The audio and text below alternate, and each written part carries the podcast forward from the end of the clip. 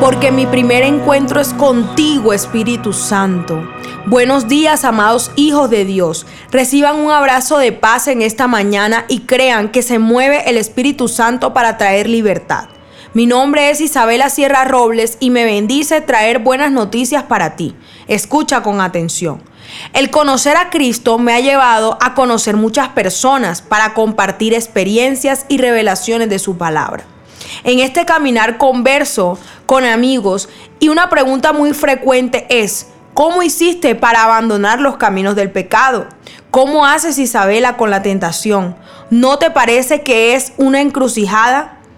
Y respondo, claramente el pecado busca ser el Señor de nuestra vida para mantenernos atados y bajo sus órdenes, para sentir que sin esas acciones no somos nada, que la vida con Cristo será aburrida, que vamos a quedar solos en el mundo, sin amistades, porque ya no vamos a querer acceder a los mismos deseos de antes.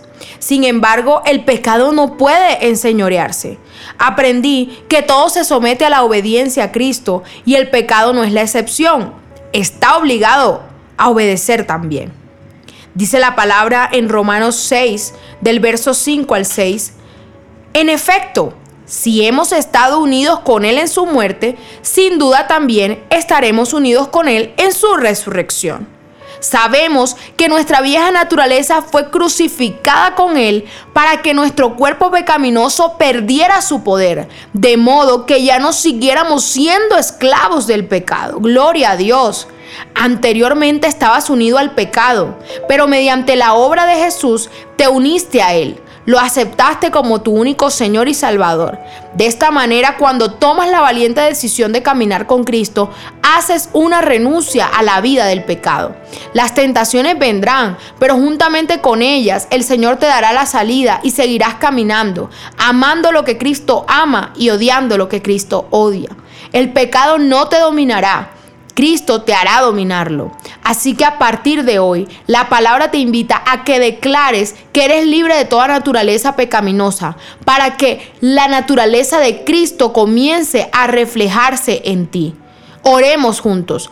Padre, gracias por esta palabra que ha cambiado mi forma de ver la vida y me ha hecho comprender que cuando te conocí fui libre de la esclavitud al pecado y me has dado las herramientas para dominarlo.